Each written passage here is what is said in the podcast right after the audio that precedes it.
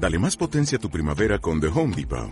Obtén una potencia similar a la de la gasolina para podar, recortar y soplar con el sistema OnePlus de 18 voltios de Ryobi desde solo 89 dólares. Potencia para podar un tercio de un acre con una carga. Potencia para recortar el césped que dura hasta dos horas. Y fuerza de soplado de 110 millas por hora. Todo con una batería intercambiable. Llévate el sistema inalámbrico OnePlus de 18 voltios de Ryobi. Solo en The Home Depot. Haces más. Logras más. Jesús no quiero probar ninguna alegría fuera de ti. Santa Teresita del Niño Jesús. Hola amigos, mi nombre es Gerson López y el día de hoy los estaré acompañando en la meditación del día. Hoy contemplamos el Evangelio según San Mateo. En aquel tiempo Jesús dijo a sus discípulos, No piensen que he venido a traer la paz a la tierra, no he venido a traer la paz sino la guerra. He venido a enfrentar al hijo con su padre, a la hija con su madre, a la nuera con su suegra, y los enemigos de cada uno serán los de su propia familia. El que ama a su padre o a su madre más que a mí, no es digno de mí. El que ama a su hijo o a su hija más que a mí, no es digno de mí. Y el que no toma su cruz y me sigue, no es digno de mí. El que salva su vida la perderá y el que la pierda por mí la salvará.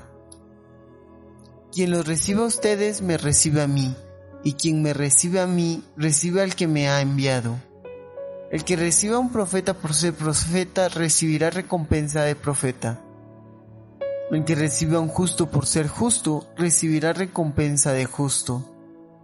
Quien diere, aunque no sea más que un vaso de agua fría a uno de estos pequeños, por ser discípulo mío, yo les aseguro que no perderá su recompensa.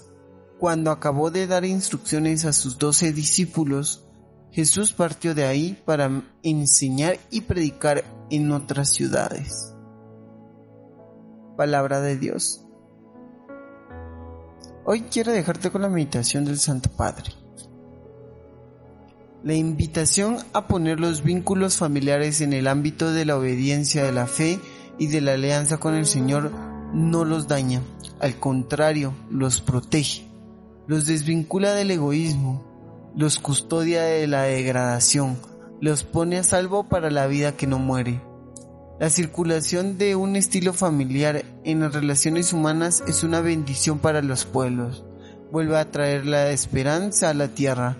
Cuando los afectos familiares se dejan convertir al testimonio del Evangelio, llegan a ser capaces de cosas impensables, que hacen tocar con la mano las obras de Dios, las obras que Dios realiza en la historia, como las que Jesús hizo para los hombres, las mujeres y los niños con los que se encontraba.